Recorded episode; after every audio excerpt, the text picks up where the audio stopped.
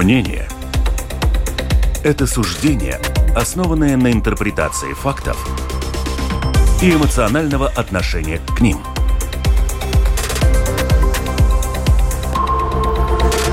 Открытый разговор с Ольгой Князевой на Латвийском радио 4.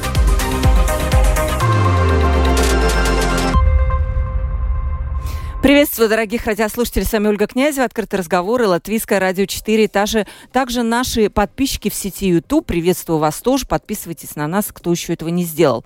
Сегодня наша главная тема – государственная оборона, безопасность. Мы обязательно поговорим о плане гражданской обороны, о том, есть ли у нас вообще план действий. И обязательно, обязательно затронем Украину, поскольку у нас сегодня в гостях известный военный аналитик, полковник запаса национальных вооруженных сил, а ныне депутат Сейма Игорь Раев. Приветствую вас, Игорь. Добрый день. Долго мы вас ждали, долго. И вот, наконец, дождались, потому что вопросов масса. У нас отдувался за вас как-то э, господин Бергманис, который тоже в этой теме, конечно, понимает, поскольку он бывший министр обороны, но к вам много вопросов. Телефон WhatsApp 28040424. Пишите нам lr4.lv. Наверху вы увидите кнопочку «Написать в студию», но наши постоянные подписчики знают, как это сделать. Вот при, призываю пользоваться этим. 20 июня я посмотрела, у нас был разговор как раз на тему гражданской обороны с Раймондом Бергманисом, который является бывший, бывшим министром обороны Латвии. И присутствовали самоуправление, конкретно Екапилского края, председатель Думы. И э, меня, честно говоря, поразил э, несколько ответ на мой вопрос, насколько готово у нас самоуправление к 2024 году предоставить планы по гражданской обороне, э, поскольку это требование закреплено в законе, в, каби- в правилах Кабинета министров от 8 ноября 2022 года. Они сказали, ничего такого мы не делаем и не собираемся. Вот так вот. Э, что по этому поводу вообще говорит закон и почему у нас самоуправление не готовы к этому? Ну, скажем так, начнем с того, что, ну, хорошего долго ждать надо обычно. Да. А, заявление, что мы не собираемся, э, не собираемся этого делать, это скорее эмоциональное заявление. Но действительно с детальными планами гражданской обороны для самоуправлений у нас есть больше э, несколько э, э, вызовов, так скажем, э, потому что э, надо понимать, что э, информация, которая будет заключаться в этом плане, она будет э, в себя включать информацию, которую нельзя распространять. То есть люди, которые будут заниматься этим планом, у них должны быть соответствующие допуски к э, секретности. Там не будет ничего особо очень-очень уж секретного. Но эти планы разглашать э, нельзя.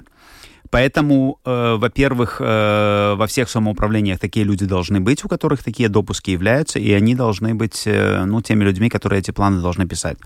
А, также этими допусками должны быть у, э, э, у мэров больших городов и э, руководителей областей, потому что, ну, они должны знать, что в этом плане написано и э, каким образом им надо действовать в какой ситуации.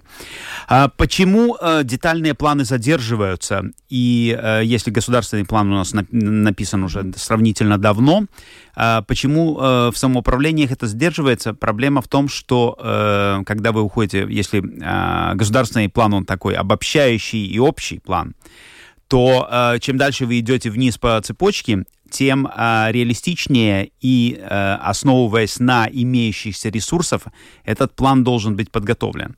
И проблема состоит в том, что у нас э, в Латвии на самом деле э, гражданская оборона давно была э, таким сироткой, скажем так, э, ни денег, ни финансов, ни э, особого внимания этому вопросу не, удивля, не уделялось. В принципе, до вот того момента, когда служба пожарная ВУКТ, пожарной безопасности и, и спасения занялась этим вопросом всерьез.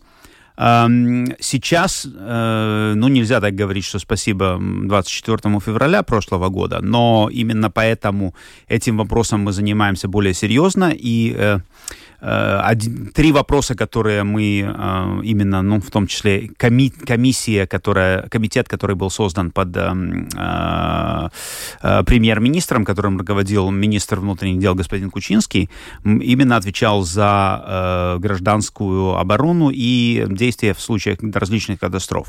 И, в принципе, мы подготовили три, э, три больших документа. Один э, заключает в себя э, э, кризис Вадибас Центр руководитель Создание кризисного... Центр по созданию, я по, по руководству кризисом под э, непосредственным, э, э, по, в непосредственном подчинении премьер-министру. Э, второй это... Э, то, что нам необходимо сделать в, в области гражданской обороны. Это в, в основном работал именно наш ВУГД.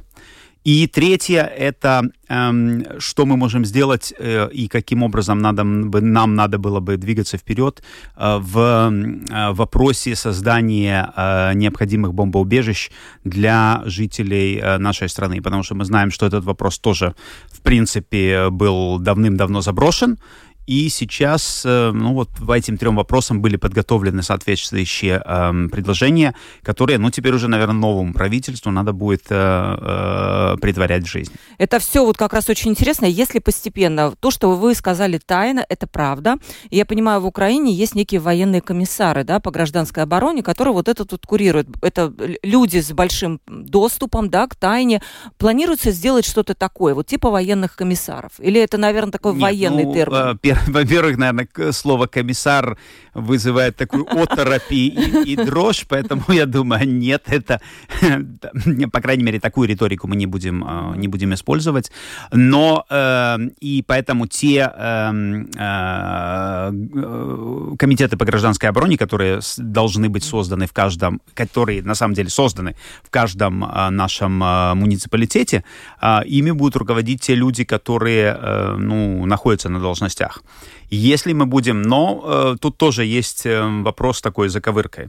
Потому что э, нам всегда надо быть э, уверенным, что э, руководитель конкретной, конкретного муни, муниципалитета, муниципалитета, он... Э, Э, действует на стороне нашего правительства, и он будет поддерживать действия нашего правительства, а не действия другого правительства. То есть лояльность, проверка да, лояльности. Лояльность обязательно, потому что э, и Украина нам это очень здорово показала, потому что там тоже есть, э, несмотря на то, что украинцы все вместе и все воюют против оккупантов, на самом деле мы знаем, что очень большое количество бывших граждан Украины, которые сейчас приняли гражданство России, они на самом деле были на стороне России и поддерживали действия России.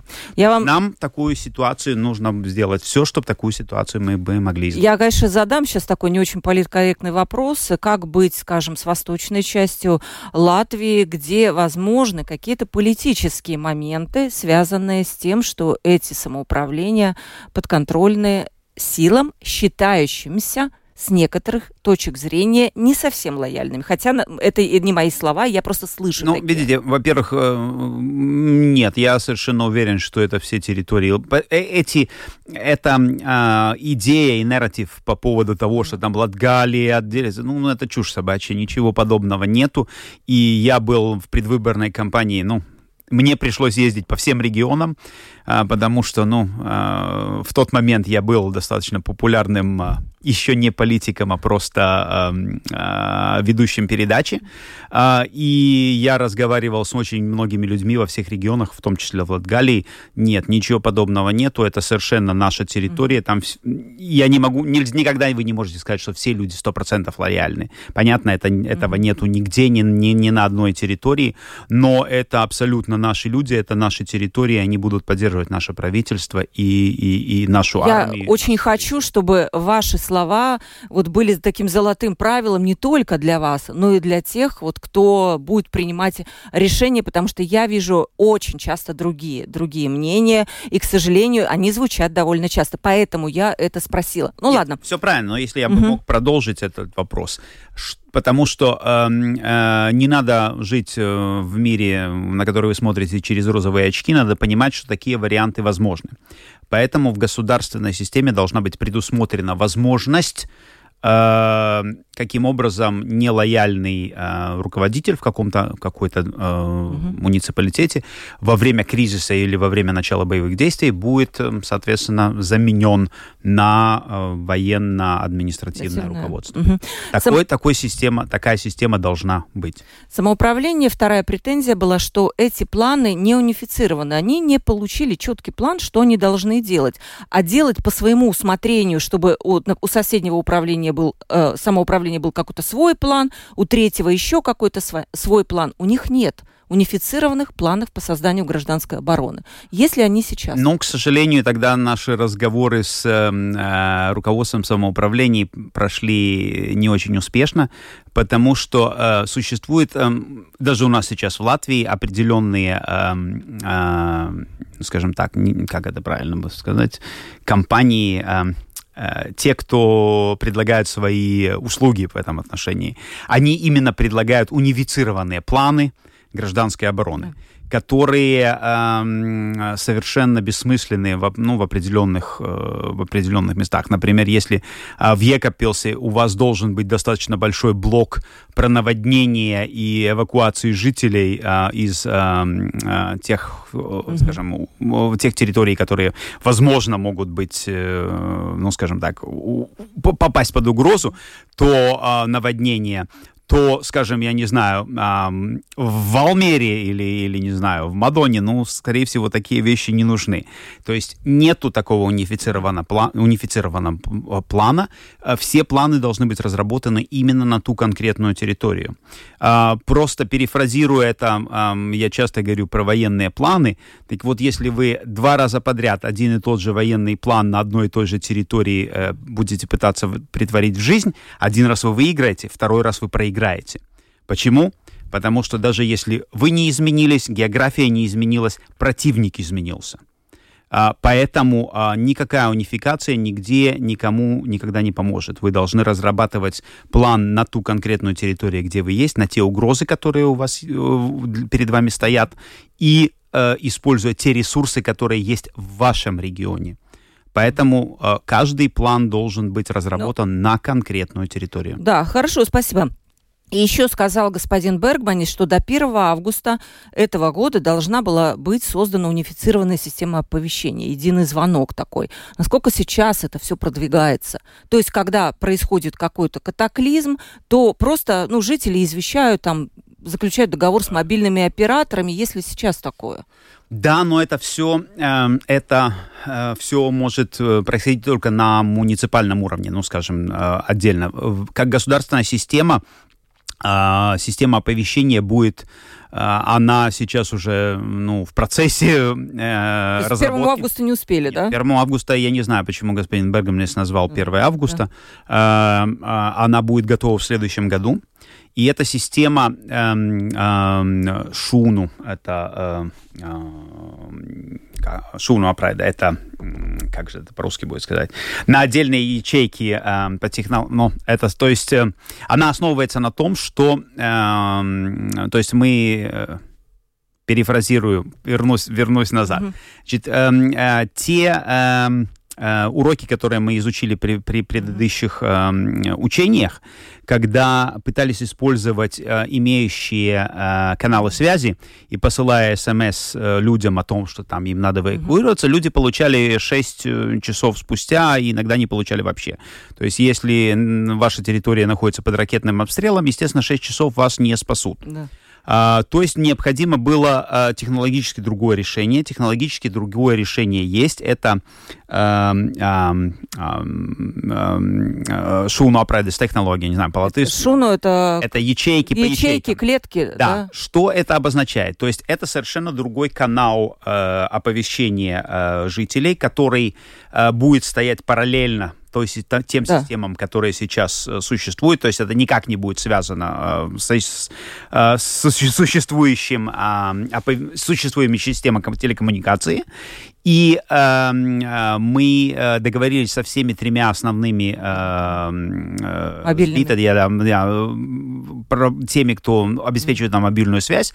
Э, и мы сможем таким образом давать оповещение э, во-первых, только той территории, которая необходима. Mm-hmm. И почему мы сможем это сделать? Потому что этот сигнал будет даваться только на ту конкретную вышку, э, которая, значит, э, тот регион, который, которому что-то угрожает, только те люди, которые находятся в этом регионе, они все получат э, сигнал. Они получат сигнал немедленно, это будут секунды, и они получат сигнал не такой, что прочитаете смс, они получат сигнал на всю, uh, на весь свой телефон, uh, где будет написано, какая угроза у них существует, что им надо делать и куда им надо бежать и что им надо, надо делать.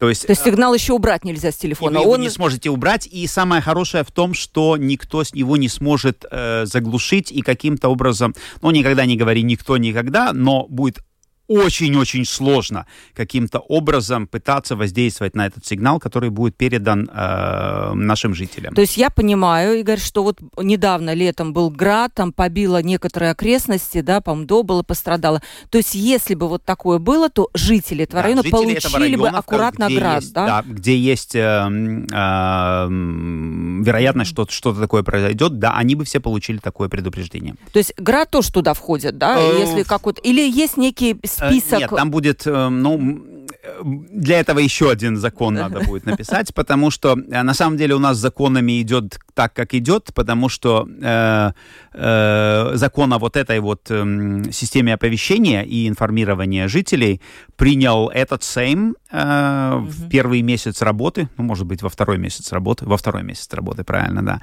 А вы знаете, сколько он разрабатывался? Его разрабатывал Восемь лет. 12. А, две- а, Я, я знаю, что этот закон, э, кажется, что это все несложно сделать. Возможно, я ошибаюсь. Но это все тянется 8 лет, я Да, насколько правильно. помню. Это разрабатывал не прошлый, а позапрошлый. То есть Сейм. это не было в приоритетах, просто казалось у нас спокойствие, поэтому чего там, чего там... Сложно сказать, почему это так Да. медленно двигалось, но, но, скорее всего, не хватало какого-то политического... Как всегда, э, собственно. Небольшого такого толчка или движения в, в нужном направлении. Очень интересно. Э, Еще один вопрос. Мы перейдем. Бомбоубежище волнует, я думаю, многих, но у меня есть еще один вопрос. Э, Есть ли у нас некая ревизия, что у нас есть в Латвии в плане гражданской обороны? Ведь она в свое время, там, в советское время, была очень на высоте.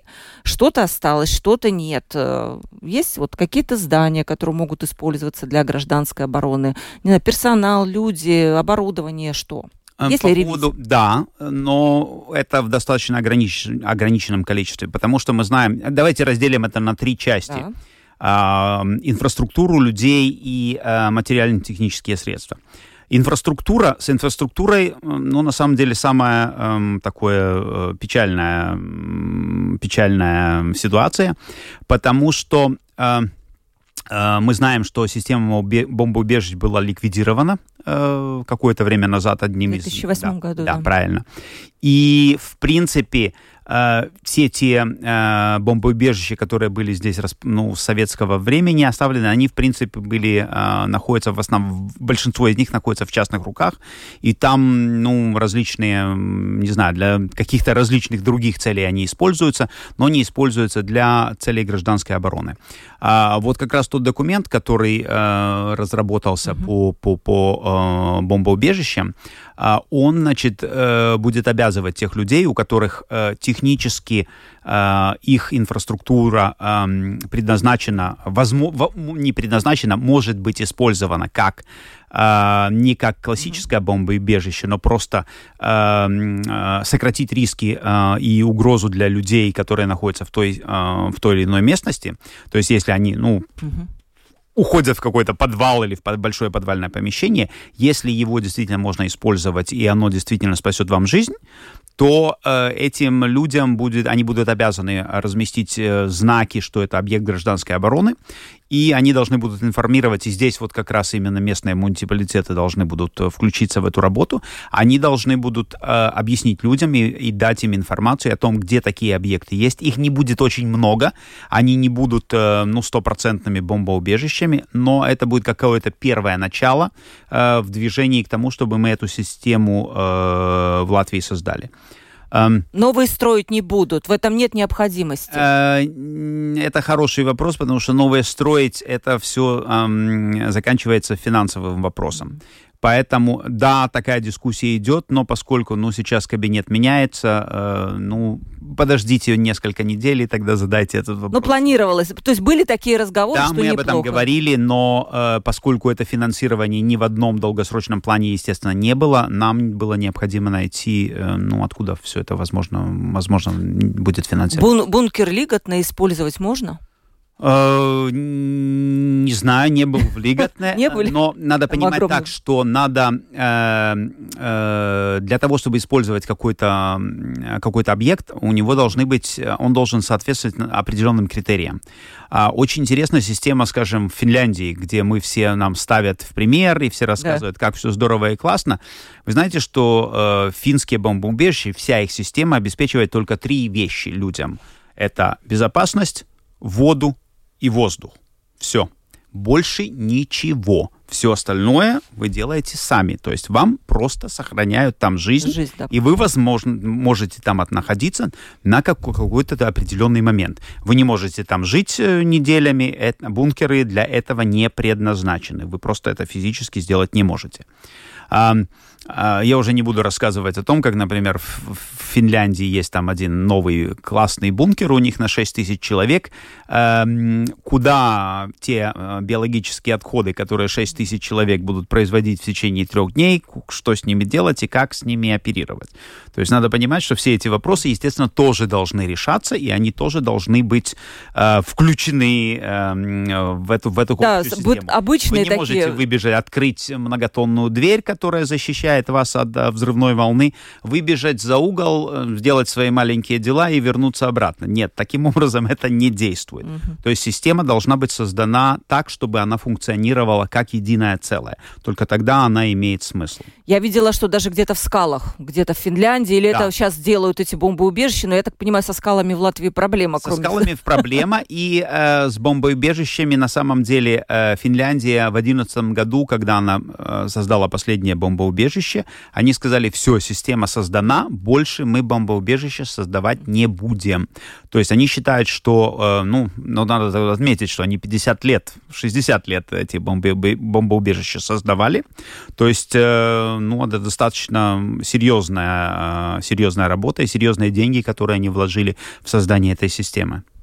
И я понимаю, что сейчас будет либо принят, либо будет такой закон, который обязывает девелоперов при строительстве новых зданий уже что-то такое подразумевать для того, чтобы система, ну, как бы постепенно сама встраивалась вот эти вот вещи. Да, ну не будем пока спекулировать, потому что... Не принят, это, да? Да, он еще в, в процессе... Ну, будет такое. Да, мы бы хотели, чтобы, а, в принципе, все новые дома много, много, многоэтажные, многоквартирные, которые будут создаваться, чтобы у них с, с, ну, такая система сразу существовала. Uh-huh. А, и, в принципе, там особо ничего не, много делать не надо. У вас просто необходим, нужен, ну, по-простому подвал, а, у которого достаточно а, крепкие стены и э, стены потолок, то есть в случае, если э, бомба или ракета попадает в здание, и здание рушится, то есть чтобы все, обвал не произошел.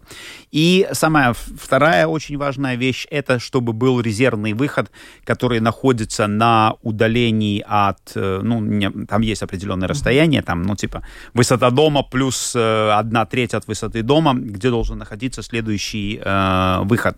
Почему это очень важно? Потому что важно, чтобы структура, даже если здание разрушается, чтобы внутренняя структура сохранилась и чтобы люди могли выйти оттуда.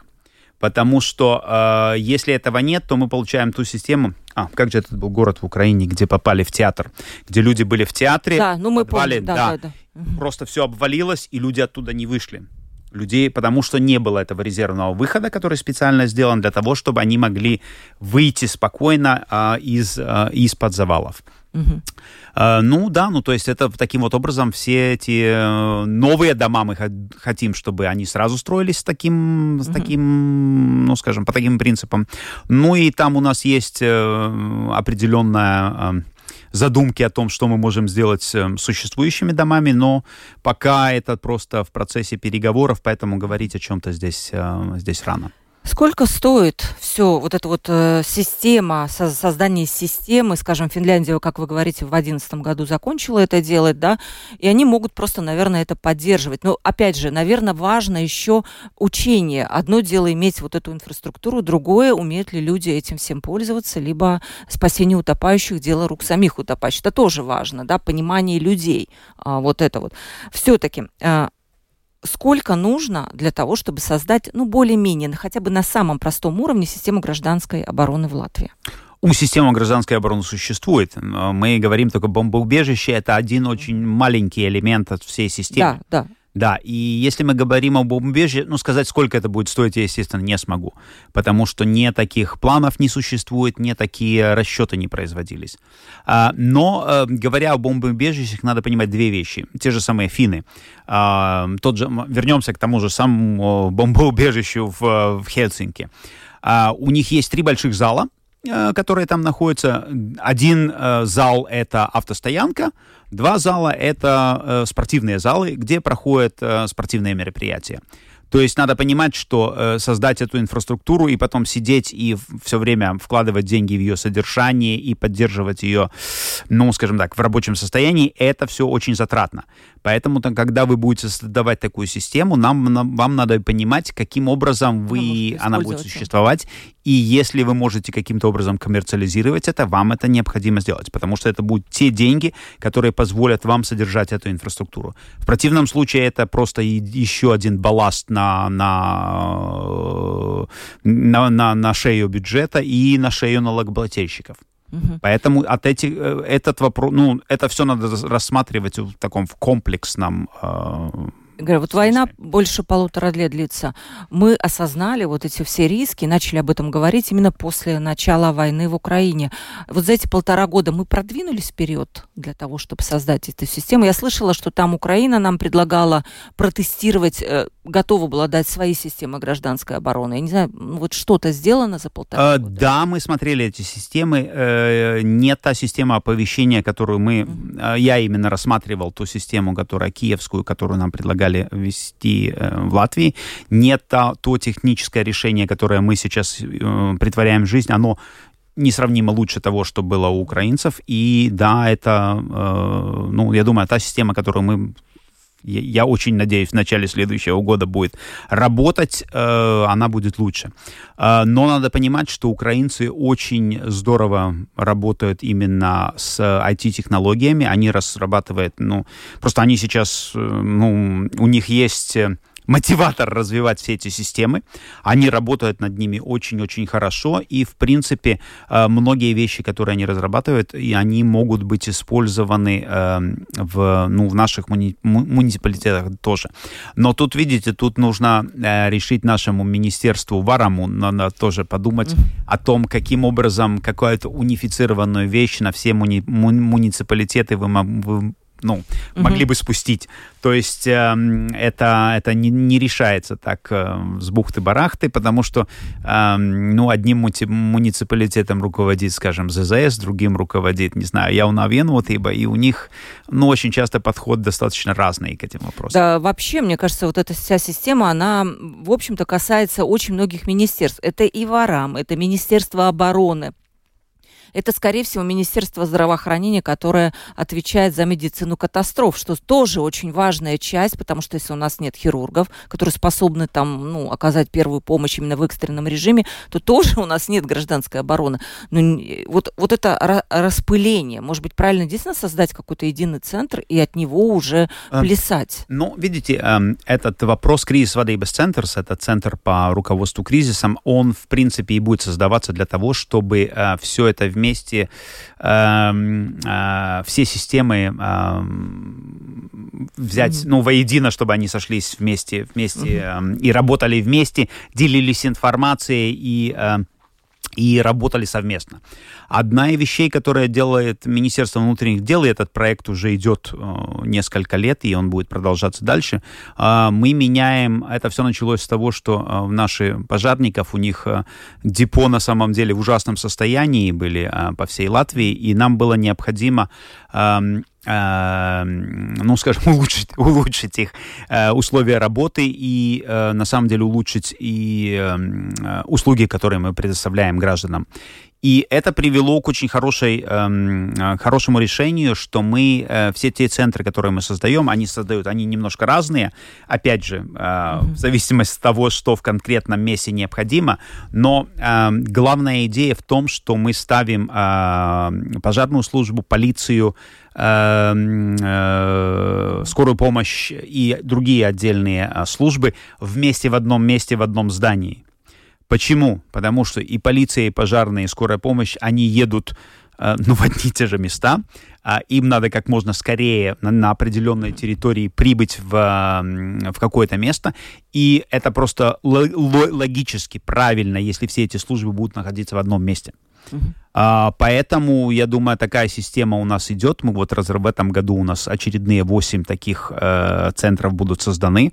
Два уже э, работают, еще 6, я, я надеюсь, до конца года будут введены в строй. И э, это система, которую мы хотим ввести по всей территории э, Латвии, где эти службы будут, э, по крайней мере, физически э, сложены вместе. И это тоже э, помогает очень э, улучшать взаимодействие этих служб.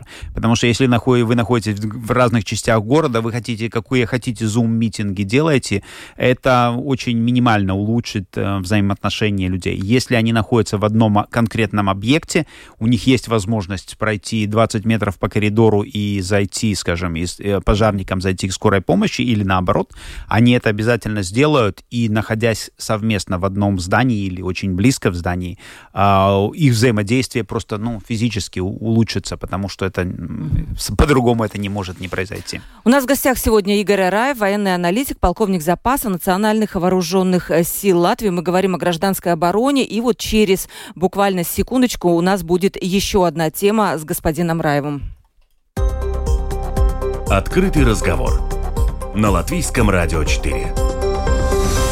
Господин Рай, вы знаете, когда вот мы э, говорим иногда вот об этой теме, нам тут же присылают вопросы, почему вы об этом говорите, мы что, подвержены войне, мы же члены НАТО. Это обычное мнение простых людей, которые сидят, слушают и говорят, а зачем мы тогда вступили, вступали в НАТО, если мы вот должны вот это вот все создавать? Вот что на это можно ответить?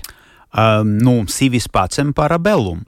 А, мы вступили в НАТО, чтобы вместе с другими странами НАТО защищать нашу страну и защищать страны нашего альянса. Это не клуб пассажиров, куда вы вступаете, и американцы вам э, обеспечивают вашу безопасность 100%. Нет. Угу. Смысл натовского блока НАТО в том, что каждая страна дает э, те ресурсы, которые считает необходимыми в общий котел э, безопасности. Только так эта система будет работать. Если в системе появляются пассажиры, э, соответственно, ну там есть митинги, где э, и собрания, где им очень четко и конкретно указывают, что так действовать нельзя, и вы должны э, давать свой конкретный вклад в, безопас в общую безопасность. А, поэтому принцип общей безопасности подразумевает то, что вы тоже делаете свою часть из того, что делает э, общий блок. Угу. Ну вот тоже вопрос пришел от Семена. Но война-то началась, на самом деле, он пишет, в 2014 году. Почему мы не обращали внимания на это? Мы начали шевелиться, когда случилось действительно полномасштабное вторжение. Для вас 2014 год что было? Вот ощущение, когда Крым был аннексирован? Но на самом деле э, первая ласточка была восьмой год. Уже тогда надо было понять, что происходит и э, какие тенденции нас ожидают. Э, потому что если вы э, посмотрите на э, то, каким, на самом деле, вот один интересная аналитика, которую я читал по президента Путина, э, о его действиях с первого момента, когда он говорил свою первую э, речь в Думе в 99 году, э, Ничего в его риторике не изменилось. Все, что он говорит, он продолжает гнуть одну и ту же линию. Почему наши политики этого не понимали и не слышали, что он говорит, не слышали, какие, э, не понимали, какие э, ну, действия за его речами последуют, ну, это надо спросить политикам, которые были у власти в 2008 и в 2014 году. Ну, к счастью, это, это положение меняется, и теперь, ну, наша партия на самом деле создалась только потому, что был февраль, 24 февраля прошлого года. Если бы это, это одна из причин была, да? Да, это основная причина а. создания, э, создания, создания нашей партии, потому что у нас есть два принципа, на которых наши действия основываются. Это безопасность и э, экономическое развитие. А обе эти вещи, одна без другой не может существовать. Если у вас нет безопасности, достаточной в стране, никакого экономического развития не будет. Если вы экономически не развиваетесь, у вас просто нет физических денег, чтобы платить за свою безопасность. Поэтому эти две вещи должны идти рука об руку. А, и э, на самом деле, если бы это не произошло, я бы, скорее всего, работал в какой-то компании и занимался бы другими, другими, совершенно другими вопросами. Но вы профессиональный военный, да? Вы наверняка, может быть, видели какие-то сквозь, э, сквозь буквы что-то такое, чего, возможно, не видели простые люди в том же восьмом году. Потому что в десятом у нас президент Валдес Затлерс поехал с визитом да. в, э, в Москву, да, в Петербург и в Москву. Да. И ну, видите, там был то, период... что мы видели в восьмом году, на самом деле не то, что мы видели в восьмом году, а что э, события восьмого года, э, э, какие, какие события за, за этим последовали. А, потому что что да, было очень быстрое э, вторжение российских войск э, в Грузию. Э, в принципе, да. грузинские войска очень быстро были смяты, им пришлось очень быстро отступать. Но э, эти боевые действия открыли огромные проблемы э, в боеспособности именно российской, не грузинской, а российской армии. И то, что мы увидели сразу после восьмого года, это э, полнейшее изменение под, и, подхода, и ресурсов, которые давались армии, и то российской армии, и то, какими темпами российская армия начала развиваться. Именно э, ее, скажем так, военные неудачи восьмого года мы видели в 2014 году, когда захват Крыма и э, оккупация Донецкой, Донецкой Луганской области, э, ну, скрытая оккупация, скажем так, да, э, происходила в это время. Это была совершенно другая армия, совершенно по-другому обеспеченная, совершенно по-другому, ну, с руководством у них как, как были проблемы, так проблемы и до сих пор, но это, э, я не думаю, что Россия будет способна решить эти вопросы в каком-то, ну, краткосрочном... Именно с человеческий ресурс, Именно человеческий да? ресурс. А военные, там все в порядке, либо тоже идет некое истощение? Если не а. надеяться, скажем, на Ирак, на Китай, на помощь, то справится Ну, сама? вы вот, у нас осталось пару минут э, нет, нет, э, может, эфира, и мне надо где-то часа на два-три три вам э, рассказать лекцию.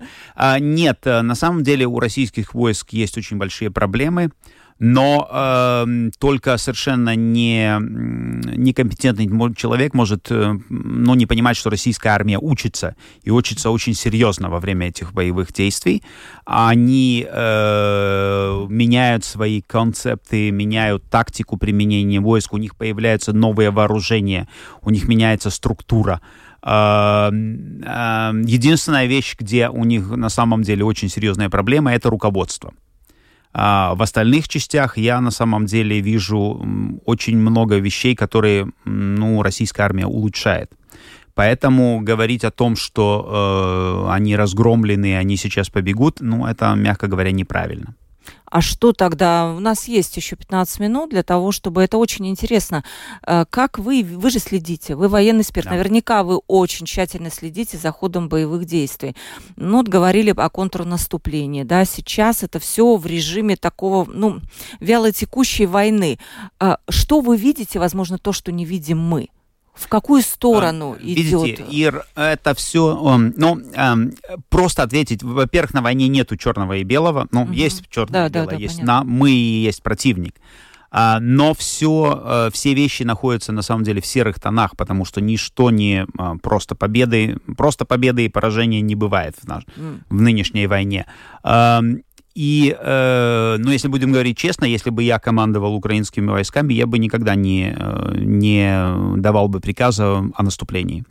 Потому что без э, соответствующих ресурсов, особенно без э, воздушного прикрытия и мощных военно-воздушных сил и э, э, возможности э, поражать э, объекты противника на большом расстоянии, в принципе, наступление, успешное и быстрое наступление практически невозможно. А, поэтому мы видим то, что мы видим. Что мы видим, да. Мы видим очень медленное вгрызание э, украинских войск в российскую оборону. Они применяют различные методы. Они уже четыре раза поменяли тактику, каким образом они наступают на российские э, оборонительные позиции. Э, и они, они тоже, ну, они тоже учатся, они тоже улучшают свои действия каждый день. Но надо понимать, что такое наступление, они оно не идет без потерь. И э, потери, потери, естественно, очень серьезные с обоих сторон, и с украинской, и с российской стороны. Как вам кажется, для Украины достаточно э, необходимого для контрнаступления вооружения? Нет. Нет. Чего не хватает? Не Вот хватает, не хватает э, военно-воздушных сил и не хватает э, ракет э, средней и большой дальности. Про дальнюю, про ракеты большой давности, дальности я вчера буквально прочитала, что якобы изобрели ракету, которая может летать на 700 километров. Это было BBC, BBC, но никто ее не видел, пока это тайна. Не знаю, насколько это правда нет, потому что это был ответ на Америку, которая не готова была дать такую ракету такой дальности, чтобы НАТО не было вовлечено в войну, потому что эти ракеты могут полететь на территорию России. Ну, на самом деле это не должно было быть проблемой, потому, что- проблемой, потому что эм, э, даже э, э, Ту-100 Ту-141 э, дроны, которые Украина из разведывательных дронов пере, э, переформатировала под боевые дроны, но они летают больше, чем на тысячу километров и совершенно спокойно поражают объекты. То, а, что мы видели, России. да? в- в- Нет, это мы видим уже больше года. Просто Вот. люди это не замечали. А, Это одно. А, Второе, видите, э, с военным снаряжением и с военным э, муницией все на самом деле не так просто. А а с момента, когда вы заявляете, что вы создали ракету, а, до того момента, пока у вас есть военная capability, возможность военная, как это правильно сказать, военная Да, ну да. спея, э, не знаю. Возмо- спе- возможность, ну да, скажем так, да, возможность. возможность. Во имя именно Способность спея. Способ- да, способность, да, спасибо. А, военная способность именно использовать это, э, эту ракету, это десятилетие, возможно. Это не будет так. Если украинцы создали э, такую ракету, молодцы. Нет, эта ракета ничего не изменит в этой войне. Сколько таких ракет украинская промышленность сможет создать в ближайший год? Это то, что имеет значение. А, Потому что я вот все, все время говорил а, о танках, об артиллерийских системах, о самолетах. Вот там говорили, что поставят 16 самолетов F-16 или там 20 самолетов F-16. Они совершенно ничего не изменят. Надо 120, 220. Вот тогда они изменят соотношение сил, тогда они реально помогут украинской армии. Если вы будете давать украинской армии все по капельке, вот Как сейчас как- происходит, как, это да. сейчас происходит, нет, ничего, никакого кардинального изменения боевых действий не наступит. Почему Запад, понимая это, все-таки не помогает Украине так, как им нужно? А, потому что э, э, это не все так просто. Э, э, ну, те же самые F-16 самолеты. Да. Одно дело это научить пилота летать и Уже поражать. учат, я помню. Уже да, учат, да, да, но надо понимать, что э, э, молодой пилот, который только что прошел курс обучения, ну, на самом деле, он не особо эффективен э, в воздушном бою. Это люди должны понимать. А Если мы, мы возьмем пример Второй мировой войны, а, пилоты, которые эм, только что закончили курс обучения и посылались на фронт, было хорошо, если они возвращались со своего первого вылета. То есть это не все так просто, как кажется. И э, если необученный пилот вступит в бой, а, скажем, с российским Су-35 эм, а, и- истребителем, который, которым управляет оп- опытный пилот, у него нет никаких шансов, неважно на каком самолете он летает. А, Это первая вещь. Вторая вещь, э, для того, чтобы эти э, самолеты могли летать и эм, э, реально действовать, необходима система материально-технического обеспечения этих самолетов, которая должна быть создана на территории Украины, на тех аэродромах, где эти самолеты базируются. Это не произойдет за один день, и это не произойдет за один месяц. То есть это тоже такой очень серьезный, очень серьезный вопрос. И дальше э, надо понимать, что пилоты э, сверхзвуковых истребителей, ну это штучный товар. Их нельзя подготовить тысячами. Да, надо понимать, что э, ну это это определенные качественно лучшие люди. Есть такой, знаете, есть такой а, английский, английский эм, э, поговорка военная. Чем отличается Бог от эм, э, летчика-истребителя? Да. Э, Бог не думает, что он летчик-истребитель. Ясно, чем наоборот.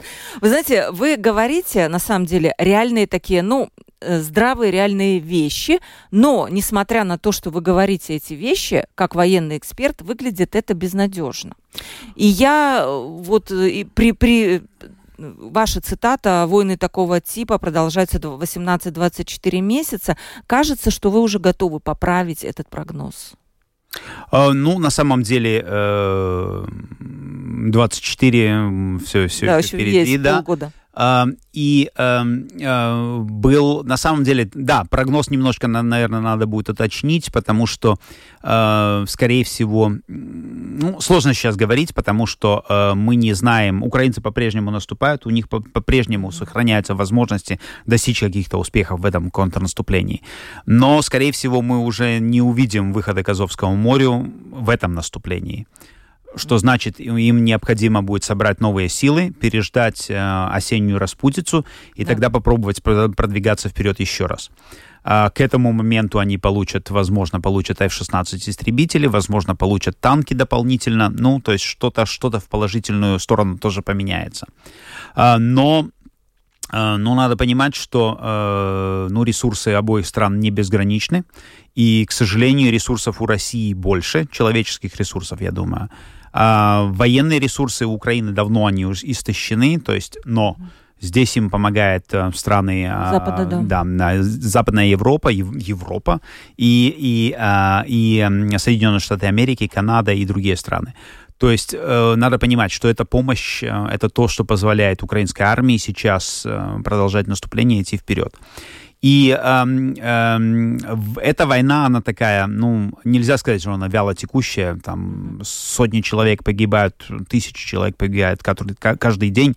Эм, она продолжается до какого-то определенного момента. Вот я, наверное, две недели назад сделал аналогию, когда вот там сейчас основная битва идет э, на запорожском направлении, там такое Работины, э, в котором идет, идет война, и э, там то, что я предположу, что украинцам надо было делать, они это делают сейчас, и я привел аналогию, которая была в этой же войне штурм Попасная это та, эм, тот город, который, в который первый раз перебросили вагнеровцев. И вот все там рассказывали всякие сказки о там, войне Харькове. Я говорил, надо смотреть, что происходит под Попасной.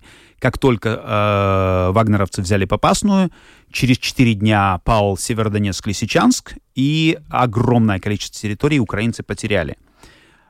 То же самое, ну, теперь украинцы могут сделать то же самое. Если им удастся взломать оборонительные э, позиции российских войск, и у них будет достаточно сил, которые они смогут перебросить, чтобы э, ну, усилить это направление, ну, то же самое они могут сделать, э, и, ну, то же самое, что сделали российские войска в начале войны, они сейчас э, тоже могут сделать такие вещи, потому что мы знаем, что э, на войне не всегда тот, у кого больше танков и больше пушек, побеждает побеждает тот, кто э, э, умнее и тот, кто лучше мотивирован.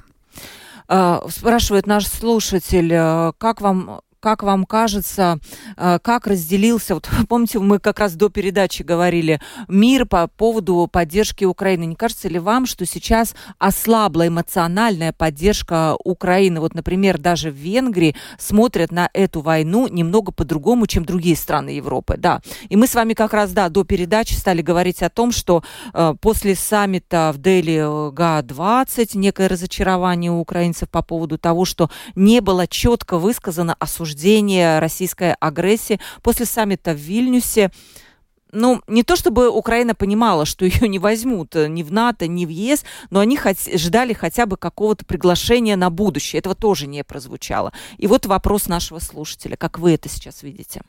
Uh, ну, это не должно было быть сюрпризом ни для кого, потому что тот, кто uh, ну, читает что-то больше, чем uh, просто передавиться э, в том портале, который ему нравится, тогда ну, люди понимали, что э, на, эту, на эту войну в Азии, в Африке и в Южной Америке смотрят совершенно по-другому. Uh, и реально uh, Украина может uh, может рассчитывать на поддержку только евро, в основном европейских стран, Америки. Америки, Канады и отдельных стран в Тихоокеанском регионе. А, надо понимать, что ни китайцам, ни индусам, ни пакистанцам, ни Индонезии эта война не интересна. И, э, к сожалению, это политическая, э, э, ну, провал э, не только, не только Украины, потому что Украина делает, ну, все, что она может. Зеленский, он с выступлениями каждый день выступает. Да. Это в определенном смысле и наш провал, я имею в виду тех стран, которые поддерживают Украину, что мы не смогли э, заручиться поддержкой этих регионов, чтобы они тоже э, ну, впряглись и, и каким-то образом политически повлияли на, на Россию. И очень короткий последний вопрос. Э, как вы думаете, ваш эксперт Латвии все-таки что-то угрожает? Ну, имеется в виду, я, мне трудно сказать, потому что, наверное, киберугрозы есть всегда, да, и мы их видим, но военное вторжение... Я... Давайте я перефразирую этот вопрос. Э, вам что-то угрожает, когда вы переходите через улицу? Да. Э, минимально, но вы все равно посмотрите направо, посмотрите налево. А, поэтому, э, и говоря о безопасности страны, мы должны готовиться, ну, мы должны готовиться к худшему варианту, и мы всегда должны помнить, что такой вариант возможен. А, но если мы говорим о сегодняшних угрозах, которые ну, предстоят в Латвии, конечно же, никакого а, военного вторжения на территории Латвии оно невозможно. Чем Россия вторгнется? Теми двумя десантниками, которые остались э, в Пскове, ну, не смешите меня. То есть никаких сил у России на данный момент что-то подобное делать нету и в ближайшие, ну, 5-6 лет не будет. Но это не значит, что если после того, как война в Украине закончится, если она закончится mm-hmm. не так, как мы рассчитываем, э, это не значит, что через 5-6 лет такая угроза может не появиться у наших, э, у наших границ. И зная то, как работает военная промышленность и как вообще работают mm-hmm. системы, 5-6 лет, если через 5-6 лет нам надо чему-то быть готовым, это надо делать сегодня. Спасибо вам огромное. У нас сегодня был Игорь Раев, военный аналитик, полковник запаса национальных вооруженных сил и э, депутат от объединения Апвенота и Саракс. Вот как я выяснила, что вы даже вот лейтмотив был создание, это экономика и э, безопасность, хотя вот э, про экономику я очень часто слышала, а вот про безопасность от вас узнала. Спасибо вам большое, Игорь. Приходите к нам еще. У нас вот э, всегда приятно слушать умного человека и который знает вот такие тонкости и военного дела, потому что, конечно, хотелось бы, чтобы война быстрее закончилась, но вот, к сожалению, мы то живем и видим то, что видим, и, видимо, придется еще объяснять и комментировать. Провела передачу Ольга Князева, продюсер выпуска Валентина Артеменко и оператор прямого эфира Андрей Волков. Завтра в 12.10 снова будет открытый разговор. Присоединяйтесь, не пропустите. Всем пока.